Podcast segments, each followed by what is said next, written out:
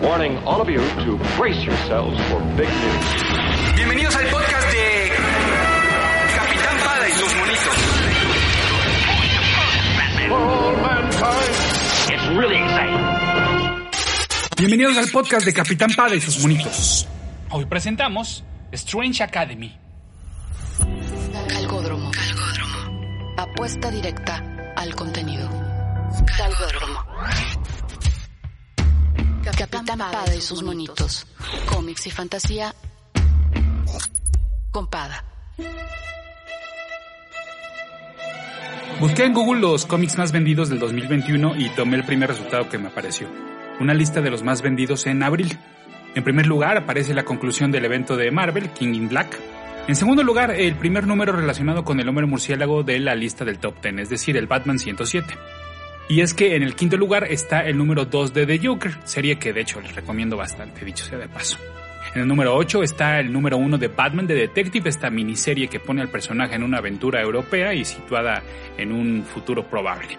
Y en el número 10 está el Batman Fortnite Zero Point número 1. De hecho, pues me sorprende que esté en esta posición y no más arriba, considerando que fui testigo del movimiento que este ejemplar provocó, eh, pues al ver a, a, muchas personas como hace mucho tiempo no me tocaba, y más considerando, bueno, el año y medio que hemos vivido, que inclusive, pues bueno, se estaban llevando este número ya a un costo más elevado que el del precio de portada. Eh, lo comenté en Twitter y mucha gente me decía que era solo por el código para bajar contenido del videojuego relacionado con Batman, pero bueno, no importa, a mí lo que me valía eh, la pena resaltar es que eh, si ese era el truco para que este se convirtiera en el primer cómic de alguien, bueno, pues truco muy bienvenido, ¿no? Ahora déjenme rellenar los espacios restantes de la lista. En el número 6 tenemos el Venom 34, relacionado con el evento que ya les mencionaba. En la posición número 7 está el número 4 de Star Wars High Republic, esta serie destinada a explorar la recién abierta nueva era de este universo. En el lugar número 9, el número 1 de Spider-Man Spider's Shadow, una miniserie que explora qué hubiera pasado si el hombre araña se hubiera quedado con el simbionte Venom, algo que ya había sido tratado en otros Wadif, pero bueno, aquí lo hacen de nuevo, pero de la mano del escritor Chip Zdarsky y el dibujante Pascal Ferry.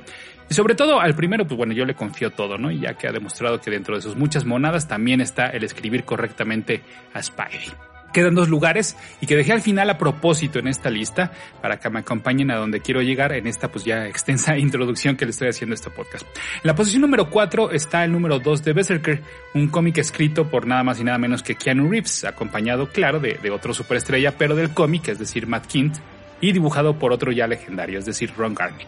Este proyecto se va a convertir en una película para Netflix protagonizada por el mismo Keanu. Y bueno, pues hablando de superestrellas del cómic, en el lugar número 3 se ubicó el Geiger número 1, esta miniserie de Image, cuyos autores son el escritor Geoff Jones y el dibujante Gary Franksy, la misma dupla responsable de Doomsday Clock, Superman Secret Origin y más. Bueno, pues terminada la revisión resaltaré lo obvio. Batman vende y sigue vendiendo. Spider-Man suele colarse en el top 10, aunque ahora bueno fue opacado por su némesis, ya no tan némesis Venom. Star Wars sigue y seguirá vigente y al parecer no se pueden tener suficientes cómics de Star Wars. Y dentro de la lista, pues entonces si ya lo notaron, aparecen únicamente dos ideas nuevas. Y bueno, pues seguramente ustedes me dirán que Berserker aparece pues porque gracias a que trae el nombre de Keanu y a que seguramente son ejemplares que van a aumentar, bueno, que de hecho ya aumentó de precio ese número uno eh, y además seguirá aumentando conforme se acerque el lanzamiento de la cinta, ok, sí, lo creo también. Entonces diríamos que la única propuesta nueva que aparece en la lista es Geiger y bueno, pues eso en efecto porque trae dos nombres que son garantía. El lector suele quejarse de que las aventuras en los cómics ya son repetitivas, que ya no hay nuevas historias, inclusive de Batman o de Spider-Man, como también se los acabo de demostrar. ¿Qué no fue ese King in Black, la invasión a la Tierra Marvel número 3 o 5 o 10 en lo que va del año, o del 2020 o del 2019? Pareciera entonces que los números dicen lo contrario, ¿no? Que esas ideas recicladas, pero seguras, son las que atraen más gente. Que esos personajes, los clásicos, son los que siguen y seguirán dominando. ¿Dónde está entonces el espacio para el surgimiento de nuevos personajes? ¿En qué momento surgen las nuevas, las nuevas franquicias, la siguiente gran franquicia? La afición, por ejemplo, por una Spider-Gwen parece haberse estabilizado, ¿no? Mientras que Miles Morales, bueno, pues sigue por buen camino. Pero bueno, claro, también son personajes derivados de una leyenda. ¿Quién se aventura hoy en día a crear el título que se espera se convierta en la próxima caricatura, serie de Disney Plus? ¿O será hasta en una película live action? ¿Puede sobrevivir un concepto con personajes nuevos como Strange Academy en una industria dominada y predominada por lo que ya conocemos? La respuesta se las tengo en este podcast. Mi Twitter es arroba ese auto para que ustedes sigan ese auto. Mi Instagram es el Insta de Pada, así pues todo seguidito. Obviamente ese es mi username, el Insta de Pada. Eh, recuerden que este podcast lo pueden encontrar en galgódromo.com, en la parte de Pista Galgódromo, porque así también estamos como eh, Pista Galgódromo, arroba Pista Galgódromo, tanto en Twitter como en Facebook. Y si no, bueno, lo pueden descargar obviamente su agregador de podcast de confianza, Apple Podcast, Google Podcast, Spotify, iBox y demás. Strange Academy surge en marzo del 2020, pero eh, bueno, pues todos sabemos lo que ocurrió a partir de ese mes, por lo cual al momento de escribir este guion acaba de cumplir sus primeros 12 números. Esto es bueno para aquellos que quieran entrarle a un título nuevo y no necesariamente tengan que rastrear demasiados números anteriores. Es una co-creación de Scotty Young en los guiones y Humberto Ramos en el arte. La premisa, sí, a todos nos recuerda a cierta saga muy popular. Doctor Strange crea una academia pues sí, para formar, educar y entrenar a la siguiente gran generación de magos del universo Marvel. ¿Quieren que lo diga? Sí, ok, sí, sí suena y sabe a Harry Potter, sí, sí, también suena y sabe a la escuela para jóvenes de superdotados de Charles Xavier. Pero es en la mezcla de personajes clásicos con personajes completamente nuevos, herederos de varios rincones del universo Marvel, donde radica su propuesta. El personaje que será nuestra guía es Emily Bright, esta adolescente que suele traer siempre sus audífonos aunque sea en el cuello y se viste como una chica de su edad en este año y siglo. Desde bebé comenzó a manifestar poderes mágicos, pero fue hasta no hace mucho que decidió escribirle al Doctor Strange contándole su caso. El evento que detonó esta acción fue que su perrita fue atropellada y Emily pudo revivirla. Al intentar invocar nuevamente este tipo de magia, un árbol cobró vida y la atacó, advirtiéndole que tendrá que pagar por lo que ha sido tomado. A su rescate llegó Selma Standon, que será la guía de nuestra guía. Selma platica con los papás de Emily para llevársela pues a la escuela, esta academia que ya les mencionaba, que está ubicada en Nueva Orleans, un lugar donde la gente es tan extraña, según sus propias palabras, que pues adolescentes magos pueden pasar fácilmente desapercibidos. Aún así, esta academia se encuentra oculta detrás de una reja cubierta de hierba, a la cual solo se puede abrir con magia. A partir de ese momento, entonces, vamos a ir conociendo al resto del elenco y voy en orden. Tenemos a Shailene, una hada de Otherworld. A Eric y Albi, son estos jóvenes asgardianos cuya madre es... Em, no sé si decirles, es un poco spoiler de algo que revelan ya avanzada la serie. Bueno, son hijos de, Enchantress. También de Asgard viene Gus, eh, una Frost Giant joven. Eh, y si tuviéramos que nombrar a uno que casi casi también es coprotagonista, es eh, Doyle Dormammu Así es, hijo de Dormammu, este demonio pues que ustedes em, recordarán más fácilmente por su aparición en la primera película del Doctor Extraño. Zoe es originaria, eh, originaria perdón, del mismo Nueva Orleans y también oculta un secreto, un secreto que Desi, una demonio adolescente con patas de cabra, detecta de inmediato. Su, su secreto, perdón, es, y aquí va otro spoiler, es que es un zombie o puede transformarse en uno. Calvin Morse es un chico chaparrito y rellenito cuyo poder más bien radica en su extraña chamarra viviente. Todd no habla, eh, está hecho de cristal y es hijo de Manthing y una mujer proveniente también de World. Y por último, pero no menos importante, está Germán. Es originario de Guanajuato y es prácticamente un nahual o un nahual de acuerdo al universo Marvel, porque Germán puede invocar poderes animales.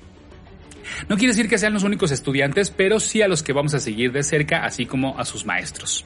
El que realmente está a cargo como director de la academia es el Doctor Voodoo, este personaje previamente conocido como Brother Voodoo y que, hablando de la película de Doctor Strange, es su hermano Daniel, el que debutó en, live action en, dicha cinta. Eh, Jericho es, este personaje, es uno de los magos más conocidos del universo Marvel, aunque su traje bastante ridículo no ayudaba mucho para que no se convirtiera en un gag recurrente de historias cómicas. Pregúntenle al, Fred Hembeck, el caricaturista que lo agarraba de personaje principal de sus tiras cotorronas dentro de algunas publicaciones de Marvel, sobre todo aquella Marvel Age, esta cómic, eh, bueno, revista en formato de cómic que servía para informar al público de, pues, de los más recientes lanzamientos y movimientos dentro de la editorial. Eh, bueno, el resto de los docentes de la academia son la mencionada Selma, el Ancient One, el maestro del Doctor Strange, ¿no? Este, eh, hay por ahí también un personaje llamado el Mindful One, que no es sino un Mindless One, pero inteligente, como su nombre lo indica. Eh, estos Mindless Ones son achichincles de Dormammu y habitan en la dimensión oscura. Y también vamos a ver algunos rondando por ahí por la academia. Eh, aparece Nico Minoru de los Runaways, de Scarlet Witch, este, esta, también tenemos a la ex New Mutant y X-Men hermana de Coloso Magic, a Shaman, miembro fundador del equipo canadiense Alpha Flight, y a Hellstrom, conocido originalmente como el hijo de Satán, por ser, bueno, pues eso. ¿No lo ubican? ¿Cómo no? Si hasta tiene su propia serie live action. ¿No la vieron? Sí, estoy siendo sarcástico. Tú no la viste, tú no la viste, tú no la viste, yo no la vi, nadie la vio. Se estrenó en Hulu en octubre del 2020, tuvo 10 episodios y la cancelaron en diciembre de ese mismo año. De igual forma, así como con los estudiantes, no quiere decir que estos vayan a ser los únicos profesores que vamos a ver, porque por ahí también pues aparece el mencionado Man Thing, ¿no? El cual, por cierto, también tuvo su live action, una película en el 2005. Eh, tampoco nadie la vio. Eh, también vimos a la hora ultra popular Agatha Harkness, esta villanísima de WandaVision y que tendrá su propia serie live action spin-off en Disney Plus. Eh, hemos visto a Gong y a Rintra, ambos personajes de soporte de Doctor Strange. El primero, bueno, pues también ya muy conocido. Y el segundo no tanto, pero quizás algunos lo recuerden. Era, es esta especie de minotauro verde. Una agradable sorpresa fue ver a Dead Girl de la época en la cual X-Force se convirtió en X-Statics, este título que irónicamente ponía un grupo de mutantes como Rockstars y las complicaciones que esto conlleva. Eh, esto es algo que entonces me permite anotar en este momento sobre el título de Strange Academy. Como verán, eh, jamás, jamás va a negar que se encuentra y que forma parte integral del universo Marvel de los cómics. Sí, son los personajes, como ya les decía, que vienen de varios lados, tanto los alumnos como los maestros, pero también lo hace al tener cameos de Spider-Man, de Groot, de Rocket Raccoon, de Howard el Pato, de Thor, de Loki. En el número 10 hace un viaje escolar a Asgard, por ejemplo. Entonces sonará romántico y hasta clichesco, pero literal no sabes con quién te vas a topar al darle vuelta a la página. Yo no sé si sea una instrucción o línea editorial, pero esto me trae a la mente otro título que estoy disfrutando mucho y es eh, la nueva serie mensual de, Black Cat. Eh, de entrada, pues está siendo escrito por eh, Jet McKay, un guionista que pertenece a una reciente generación en cómic que le está entrando a todo y, y, lo está haciendo bastante bien. Si todavía no les suena este nombre, créanme que no tarda en aparecerse en alguno de sus títulos o personajes favoritos. de hecho, bueno, le acaban de asignar ser el escritor de La muerte del Doctor Strange. ¿Qué? Ah, sí, Ok, al rato les platico más de eso. Al rato les platico más de eso. Pero por lo, que les decía, eso de dejar bien claro que no son universos aislados y que todos forman parte del universo Marvel, es que en esta serie de Black Cat, eh, que ya tuvo dos números uno, de hecho, hemos visto aventuras que involucran a Wolverine, a Iron Man, al mismo Doctor Strange, y hasta estuvo involucrada en el mencionado evento King in Black. Se las recomiendo de verdad bastante y van a ver a qué me refiero. Ahorita hay un arco que tiene que ver con las, eh, con el Infinity Gauntlet, ¿no? Entonces, eh, bueno, pero sí, ya llegamos a esa parte del podcast en la cual comienzo a irme lejos, lejos, lejos, lejos para luego regresar al tema principal, así que déjenme irme al pasado. Para disfrutar mucho mejor del mundo de Strange Academy, les recomiendo aventarse la corrida de Jason Aaron en Doctor Strange. Les diría que es una de las mejores corridas que ha tenido el personaje, pero eh, voy a ser sincero, más bien es la única corrida que me he aventado con constancia de este personaje. Se trata del volumen 4 del título simplemente llamado Doctor Strange, que comenzó, como suele suceder, con un nuevo número 1 en el 2015 y como parte del All New, All Different Marvel, que consistía precisamente en relanzar varios títulos y personajes después de las segundas, eh, terceras, eh, Secret Wars. las de bueno, las más recientes pues. La premisa principal y que continúa vigente para los tiempos de Strange Academy la premisa principal y que continúa vigente para los tiempos de Strange Academy es que todo acto de magia pagar un precio literal cada que se usa la magia. Ya ven, a eso se refería el árbol que atacó a Emily. Monaco, un personaje apodado el príncipe de la magia, que desde que usaba sus trucos para enfrentarse a los nazis regresaba a casa para ahogar a un conejo, sí, literal, porque eh, pues esto evitaría, y sigo parafraseando, que un bebé en Timbuktu muriera de repente de la nada. Es decir, había que pues pagar una vida por una vida y así se mantenía el balance cósmico, que eh, bueno, pues son las palabras que nos explica este hombre. Quien le enseñó esto a Stephen Strange, pues fue su maestro, el Ancient Wand. Después de golpearlo en la cara a solicitud de este mismo, el alumno de la nada comenzó a vomitar era la consecuencia que tenía que pagar y nos enteramos que desde entonces Strange continuamente perdón, eh, vomita como parte de, pagar el precio de la magia. Otra de las facturas que ha tenido que pagar es que su cuerpo ya no acepta cualquier comida, sino solo un guisado que prepara Wong con residuos de lo que parecen ser caracoles, ranas y tentáculos de quién sabe qué seres, ¿no? Él extraña mucho probar una pizza, según sus propias palabras. Los que se encargan de mantener el presupuesto balanceado son precisamente pues los magos del universo Marvel y para ello suelen reunirse en el Bar Sin Puertas, un lugar ubicado en Nueva York, pero al cual solo se puede ingresar, así es, por medio de la magia, sí. Sí, muy Harry Potter, sí, lo sabemos. Pero bueno, en un buen día es común encontrarse al Doctor Strange y a los mencionados Doctor Voodoo, a Wanda, a Shaman, a Magic y un brujo de origen mexicano llamado el Médico Místico. Así entonces, eh, pues este autor, Aaron, eh, redefine el papel de Doctor Strange y el mundo de la magia de la siguiente manera. Así como en nuestro cuerpo hay millones de seres microscópicos que se están alimentando de nosotros, mm, no se me llega a la mente los ácaros, ¿no? Por ejemplo, pues bueno, nuestra alma también atrae parásitos y esos parásitos habitan también en el medio ambiente, con la pequeña gran diferencia de que nada más gente como el Doctor Strange puede verlos. Para representarlo de manera gráfica, nadie mejor que Chris Bacalo, el dibujante que acompañó a Aaron durante gran parte de esta corrida, porque bueno, pues este estilo estrambótico que tiene se prestó muy bien para este tipo de aventuras y bueno, pues para, insisto, representar cómo ve Strange nuestro mundo y el mundo de estos bichos interdimensionales, perdón, eh, poniendo eh, al primero en blanco y negro y a los demás seres en color. Estos conceptos gráficos, de hecho, también son rescatados eh, para Strange Academy y me encanta que rompa un poco con la tendencia de estos tiempos de, de, dejar atrás lo establecido por otros autores y que casi muy, muy pocas veces les dan, les dan continuidad, ¿no? Solo por no dejar, ya ven que mm, este, me, me, cuesta trabajo no hacerlo, les platico que mientras vamos entendiendo este cotorreo del precio de la magia, Strange ha detectado que varios seres que casi no se metían en líos ahora aparecen con más frecuencia, e inclusive unos han dicho que vienen huyendo de una gran matanza.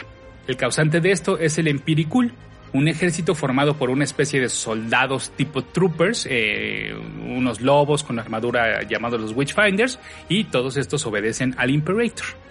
Investigando entonces qué es lo que estaba pasando, porque de hecho pues su magia comienza a fallar de la nada, Stephen y su fiel amigo Gong viajaron a Fandasar Fu, un nexus entre dimensiones. Y lo que antes era un lugar lleno de magia ahora estaba lleno de cenizas y naturaleza muerta, pero lo más grave es que estaba lleno de cadáveres de hechiceros supremos de otras dimensiones. Estos eventos extraños, sí, aún para él eran extraños, continúan cuando muchos de sus libros van muriendo, literal, se convierten en carcasas vacías. Nos enteramos que Wong tiene un secreto que no le había contado a Stephen, que en los Himalayas viven los discípulos secretos de Strange, un grupo de estudiantes que funcionan, según las propias palabras de Wong, como pilas, pilas que absorben el precio de la magia para que Stephen no tenga que pagar el precio él solito. Bueno, pues total que el Impericool lanza su ataque maestro contra todos los magos del universo Marvel, mientras que al mismo tiempo nos enteramos de su origen. Resulta ser que este Imperator era un hombre casado y con hijo de una dimensión paralela, y dentro de la cual había dedicado toda su vida a la ciencia. Sin embargo, en esos mundos eso estaba prohibido y era vigilado por un grupo llamado los Blood Monks y el Templo Macabro, que a su vez eran sirvientes de Shuma Gorath. ¿Recuerdan a Shuma Gorath? Mm, no, a ver si lo recuerdan vía auditiva. Sí, era uno de los villanos que aparecieron en los videojuegos de peleas de Capcom con los personajes de Marvel. Recordarán que primero fue uno solo de Marvel, luego contra los personajes de Street Fighter y después contra otras franquicias de la misma Capcom. Este Shuma era un ser de gran ojo y tentáculos. Capitán Pada, fun fact. Hace no mucho, uno de los diseñadores involucrados en la primera entrega de esta serie de videojuegos contó que cuando le preguntaron a Marvel que si era posible usar a Shuma Gorath en el juego, la editorial les respondió con un ¿Quién? Sí, sí, yo creo que yo hubiera respondido lo mismo porque tampoco lo ubicaba hasta que no salió en los videojuegos. Ahora bien, la razón por la cual lo eligieron eh, de entre literal cientos de otras opciones de villanos fue porque querían seres diferentes, que no todos fueran humanos o humanoides, pues, para poder experimentar con su estilo de pelea. Bueno, y entonces pues el hijo del matrimonio sobrevivió al ataque de estos magos serviciales de Shumagorath y al crecer buscó hacer lo mismo que le hicieron a su familia, pero al revés, es decir, atacar a todos los magos y erradicar la magia de todo el universo. Y lo logró. No por nada, la segunda parte de este gran arco llevó por nombre The Last Days of Magic. La única opción que le quedó a los magos fue buscar alrededor del mundo aquellos artefactos mágicos antiguos que aún podían tener algo de magia y que no habían sido localizados por el Empiricul. Y es que hasta la famosa capa de levitación de extraño había sido rasgada en trizas por el Imperator. Por otra parte, Strange ya se había hecho de algunas herramientas como el hacha de Angarrumus, que según él mismo se le encontró en la cripta de una bruja en la luna. Esta arma se ha vuelto en un artefacto recurrente de este personaje. Y con este y con varias más, pues bueno, los, los, magos lograron detener al Imperator y su armada, pero la situación de la magia sí quedó severamente afectada. Prácticamente Doctor Strange tuvo que aprender todo desde cero e inventar nuevos hechizos. Imagínense, pues además de que bajo estas circunstancias tuvo que enfrentarse a sus más poderosos enemigos como el Barón Mordo, mencionado Dormammu, Satana y Nightmare. y también a nuevos como Mr. Misery. Este es un ente que estaba encerrado en el sótano del Sanctum Sanctorum, este, pues el mítico hogar del mago, y fue creado, digamos que por culpa del mismo Stephen. Es un ser hecho de pura miseria, y no me refiero a harapos comprados en pacas, sino verdadera miseria y dolor. Y nuevamente es la miseria y dolor que le provoca al Doctor Strange usar magia. Él creía que al encerrar a estos sentimientos, literal, pues no afectaría a nadie, pero ya aprendió que no. ¿Por qué les menciono a este personaje en particular? Bueno, porque acaba de aparecer justamente en el más reciente número de Strange Academy al momento de grabar este podcast, para que vean que sí, este, mucho, mucho de Strange Academy se regresa a, eventos que ocurrieron durante esta corrida de Jason. Ahora que si hablamos de personajes que han sido retomados, nadie como la mencionada Selma Stanton, ¿no? que fue precisamente creada por este escritor. Su origen en el, en el título de Doctor Strange comienza cuando va a visitar a Stephen porque trae una boquita con ojos o unos ojos con boquita en la cabeza. Sí, literal. Y entonces cuando Strange le echa un vistazo, cientos de monstruitos salen de ahí e invaden el Sanctum Sanctorum, eh, cuyo eh, nombre quiere decir el más sagrado de los sagrados de acuerdo al latín. El diagnóstico del doctor, literal, es que esas criaturas son gusanos mentales y Selma quedó conectada a ellos a través de mucosa ectoplásmica, la cual, como ya les decía, solo puede ver Doctor Strange. El superhéroe termina por absorberlos, pero lo más importante es que Selma queda asombrada por la aventura que acaba de vivir y bueno, al ser una bibliotecaria del Bronx, Stephen le extiende una invitación para ayudarle a organizar sus libros, tarea que ella acepta para así convertirse en un personaje, en un nuevo personaje de apoyo de este personaje y bueno, pues ya hasta dio eh, el salto, ¿no? A convertirse pues en, protagonista de, Strange Academy. El siguiente escritor en encargarse del título del Doctor Strange fue Donny Cates y como ya les decía, afortunadamente fue uno de esos guionistas que decidieron continuar con los conceptos de su antecesor, que en este caso fue el seguir usando a Selma y al bar sin puertas, entre otras cosas. Pero también tuvo sus propias aportaciones, obviamente, ¿no? Como un perrito fantasma que también sirvió como personaje de apoyo de, de, Strange, al cual ya también vimos en Strange Academy. Esto fue en la etapa conocida como Marvel Legacy y en la cual Loki se convirtió en el hechicero supremo y Stephen Strange en un médico veterinario.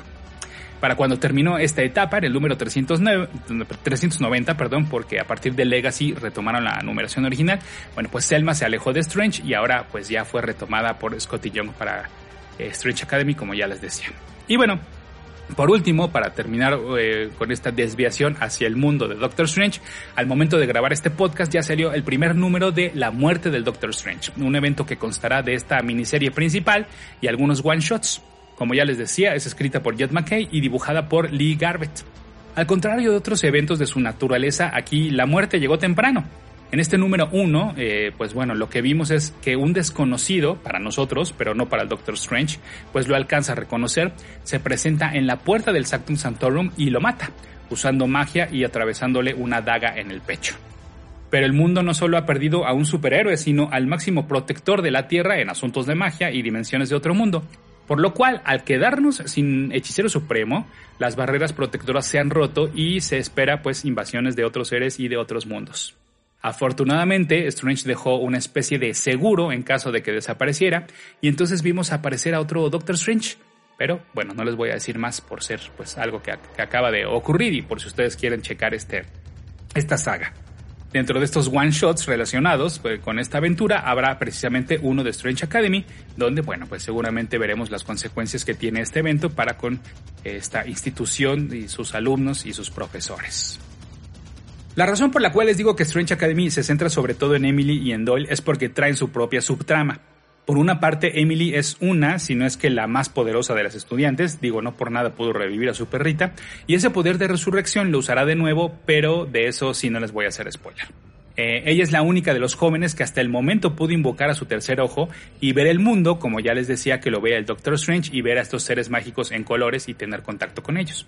Mientras que por otra parte Doyle, gracias a una vidente de Nueva Orleans, le echa un vistazo a su posible futuro y no es nada agradable, pues eh, se ve a sí mismo siguiendo los pasos de su padre y atacando a sus compañeros, a sus maestros y pues bueno, conquistando el mundo en pocas palabras. La primera amenaza real que enfrentan los alumnos de Strange Academy son una raza de seres arboloides llamados The Hollow. Esta aventura nos sirvió para enterarnos de dos situaciones. Que una cosa es usar la magia en las clases y dentro de la academia y otra muy diferente usarla en el mundo afuera, donde no son tan poderosos como ellos mismos creían. Y bueno, la otra es que la manera en la cual la Strange Academy lidia con el ya mencionado precio de la magia es por un trato que tienen con Hogot, uno de los Vishanti, quienes, bueno, seguramente sus nombres les suenan conocidos si, han leído eh, aventuras del Doctor Strange, porque suele invocarlos en sus hechizos, ¿no? Hogot es un ser mágico que se manifiesta como un felino gigantesco y junto con Agamotto, ¿no? el del ojo de Agamotto, y Oshtur, forma parte de esta trilogía de seres místicos y mágicos. Hogwarts entonces se encarga de devorar, supongo, pues el precio del uso de la magia, pero como que aún no sabemos cuál es el trato completo y seguramente nos enteraremos en un futuro. Al inicio de este podcast les decía que tendríamos la respuesta sobre si Strange Academy tiene la oportunidad de sobrevivir aquí y ahora con estas características de la industria del cómic y con estas características del lector actual. Bueno, pues lo que veo es que Strange Academy piensa morirse en la línea y entregarlo todo. Es un título que Parecerá lugar común, pero en realidad puedo decirles que contiene misterios, romance, comedia, aventuras de un solo número. Sí, como ya les decía, de repente me recuerda esas historietas de X-Men, sobre todo aquellas contenidas dentro de la escuela para jóvenes mutantes, ¿no? Pero además tiene sus extras, estas cerecitas que te dejan satisfecho y que al cerrar el número sientes que valió la pena lo que pagaste por cada uno de los ejemplares. Por ejemplo, en las páginas finales nos han regalado un vistazo a diferentes props de la Strange Academy, es decir, eh, un formato para aplicar en la escuela, la descripción de las clases y quién las imparte, recetas de la cocina del Mindful One, permiso para los padres para que autoricen un viaje escolar, la bandeja de entrada del correo de Scarlet Witch, reportes y exámenes de los estudiantes, etc. El dibujante de la serie que ya les mencionaba, Humberto Ramos, pues también da el extra eh, con pequeños easter eggs como lo hacía a inicios de su carrera. De inmediato en el primer panel de la página 1 del primer número aparece una muñeca Lele, esta muñeca típica oaxaqueña en la cuna de Emily. En no pocas ocasiones, Germán usa una playera de la selección mexicana. Eh, por ahí también hay un guiño a un integrante de la familia del dibujante. Vemos a Scotty Young como uno de los habitantes de Nueva Orleans. Y mención especial merece, merece la portada variante del número 5, donde emula las clases vía Zoom de esta nueva normalidad y vemos las pantallas de los estudiantes principales de la Strange Academy. A resaltar también está el hecho de que para este título Humberto experimenta nuevamente con su estilo y que no recurre ni en tintador, sino que él se encarga de estas dos primeras partes del proceso artístico para que sea nuevamente el también mexicano Edgar Delgado quien aplica el color. Esto entonces permite que Humberto juegue una vez más con diferentes texturas, ¿no? Como cuando presenta flashbacks o cuando Strange va a visitar a Hogot, también presenta, eh, este, salta, ¿no? De, lo que estamos viendo en tiempo real, por llamarlo de alguna manera, a lo que vemos en otras dimensiones o, en otro tiempo, ¿no? Y ya para iniciar la recta final de este podcast, pues cerremos con el otro eh, co-creador de Strange Academy, que es, pues ya les decía, Scotty pero sobre todo de su parte como escritor, porque claro, como dibujante es reconocido por las llamadas baby variants, es decir, estas portadas variantes en las cuales Young presenta versiones bebés ¿no? o infantiles de los personajes de Marvel, por lo general que con un gag alrededor de, de, alguna situación, ¿no? En México, los coleccionistas son súper fans de estas portadas y por ello, bueno, pues Editorial Televisa durante mucho tiempo se dedicó a imprimir estas variantes a mí en lo particular me parece que si viste una, ya viste todas, por lo que si de por sí evito comprar copias extra de un ejemplar solo por una portada variante o bien pagar un precio considerablemente extra por una de ellas, pues la verdad es que estas baby variants me dan un poco igual. Pero bueno, el primer trabajo que dibujó Scotty Young para Marvel fue la miniserie de cuatro números Spider-Man Legend of the Spider-Clan, se trata de una versión del personaje ubicada en el mangaverso Marvel, donde como su nombre lo indica es una dimensión paralela concebida a partir de este estilo de dibujo, historias, tradiciones, conceptos y narración. Pero ojo, no fue ni la primera vez ni la última que han aparecido versiones de, de, bajo esta visión y mucho menos de Spider-Man porque podríamos decir que él es el que más versiones orientales tiene. Este mangaverso tiene la particularidad, y así lo podrán reconocer, de haber sido creado o bueno, reinvisionado pues por Ben Dunn, creador de Ninja High School. Y bueno, otra aclaración, Scodillo no fue el co-creador de esta versión, pues esa distinción le pertenece a Carrie Andrews, quien se encargó del guion y dibujo de su debut, un one-shot simplemente llamado Spider-Man, con el sello de Marvel Mangaverse. Aquí se establecieron además la versión manga de ese universo del Doctor Octavius, de Kingpin, de Venom, de la tía May, el tío Ben y de Mary Jane. Luego, en esta miniserie, que ya eh, le entró Scotty Young, eh, se agregaron más personajes y el, rediseño quedó a cargo de, de, este dibujante, ¿no? Entonces vimos a Daredevil, acá conocido como el Devil Hunter, eh, vimos a la Black Cat, al Green Goblin, y gran parte de la, de la trama perdón, gira en torno a una reinterpretación de Spider-Man con el traje simbionte. Como suele suceder, si comparamos este trabajo de Young con su dibujo más actual, podríamos dudar que se trate del mismo creador, sobre todo porque para esta miniserie Young no buscó separarse demasiado de los diseños y estilos ya presentados por Carrie Andrews, a quien de por sí se le da muy bien el estilo cartoon, pero además esto no ocurre solo en los trazos, sino que también el color ayuda a que en varias ocasiones parezcan celdas de animación de alguna caricatura. Lo que es un hecho es que Scotty ya estaba preparando y ensayando su estilo más estridente, el cual estallaría en uno de sus trabajos de autor que ya les platico a continuación. Young se reencontró con esta versión del Hombre Araña en el especial simplemente llamado Spider-Verse que contenía historias cortas de diferentes Spider-Man y Spider-Woman. Sin embargo, aquí fue Young quien escribió y Kay Parker el dibujante. Otros de los títulos de Marvel en los cuales Young ha colaborado, tanto escribiendo como dibujando, son eh, Human, Torch, New X-Men, Rocket Raccoon, New Warriors y hasta Deadpool.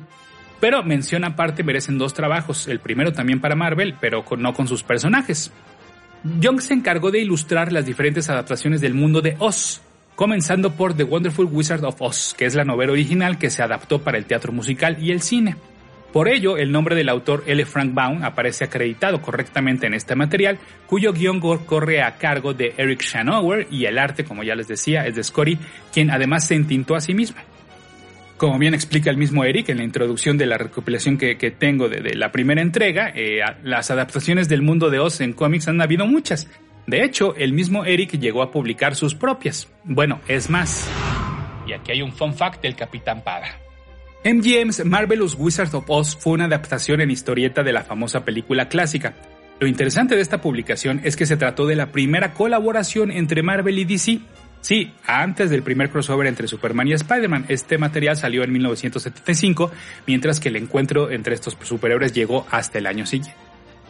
Les confieso que yo no conocía la historia original del Mago de Oz, es decir, tenía las referencias y los elementos como el camino amarillo, el tornado, los personajes principales, pero como que no los tenía unidos en una sola historia. La verdad es que nunca he visto ninguna película. Ni, la clásica, ni la que todos conocemos, ninguna. Pues este, conocerle entonces a través de este trabajo me encantó, porque precisamente Eric y Scotty explican que se olvidaron de todo lo que se había hecho con este mundo y decidieron comenzar desde cero, basándose únicamente en esta mencionada novela original.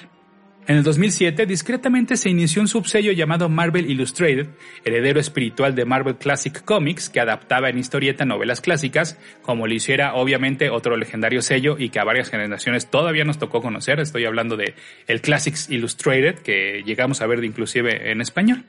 Fue entonces en 2009 cuando salió la primera adaptación de Oz y además de que les dijo que es muy disfrutable, pues que también le fue, bueno, pues se llevó los premios Eisner, el Grammy de los cómics, a Mejor Serie Limitada y Mejor Publicación para Niños.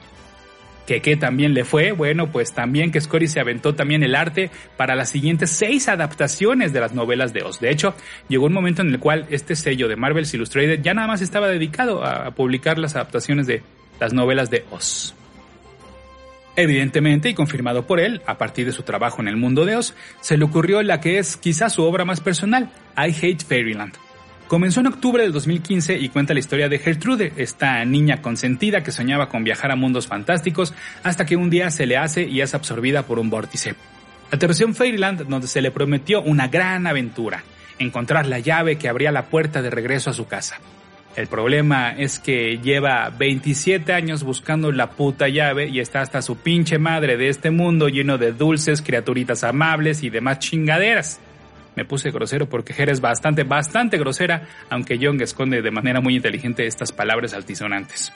Su mente sigue madurando, pero su cuerpo no, así que es solo una niñita que maltrata y mata de manera sangrienta a aquellos que literal se le pongan en el camino. Otra de las inspiraciones para este trabajo que cita Scotty es que eh, fue convertirse en padre y sentirse igual de atrapado en un mismo mundo cuando tiene que leerle las mismas historias infantiles una y otra vez a su hijo. De hecho, la primera idea no era con Gertrude, sino con un personaje masculino.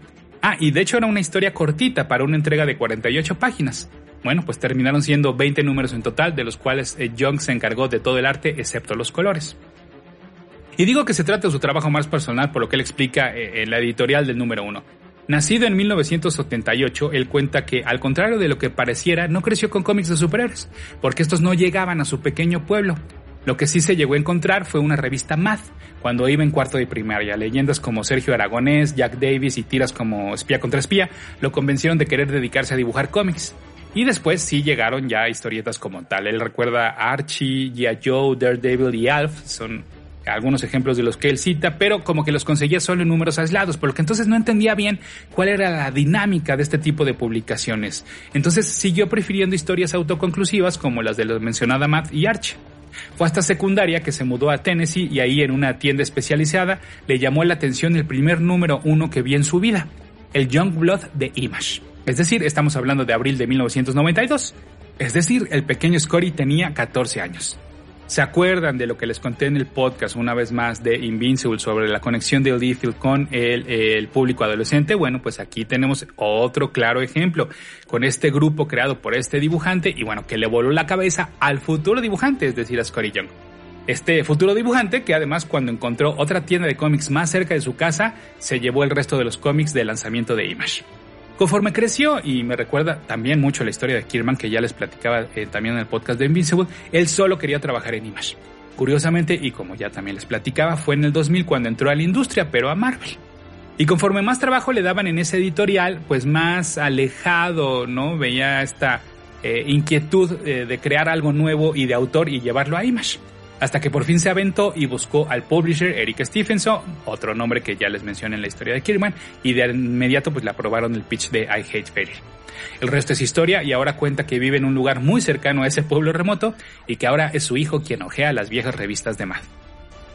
Por todo esto les digo que es su proyecto más personal. Vaya, no dudo que disfrute y confíe plenamente en su Strange Academy, pero pudo cumplir con su sueño.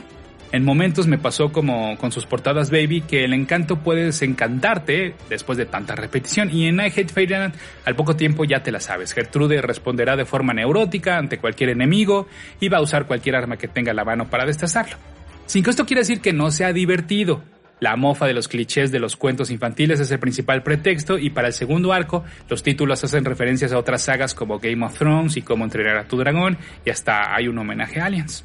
Además, cuando sientes precisamente que ya se está repitiendo, te vienen algunas nuevas sorpresas, como transportar a los personajes a un mundo de videojuegos donde el dibujo cambia y presenta pues algo más inspirado en el manga y que son por ejemplo las únicas páginas que no, que no dibujó Young.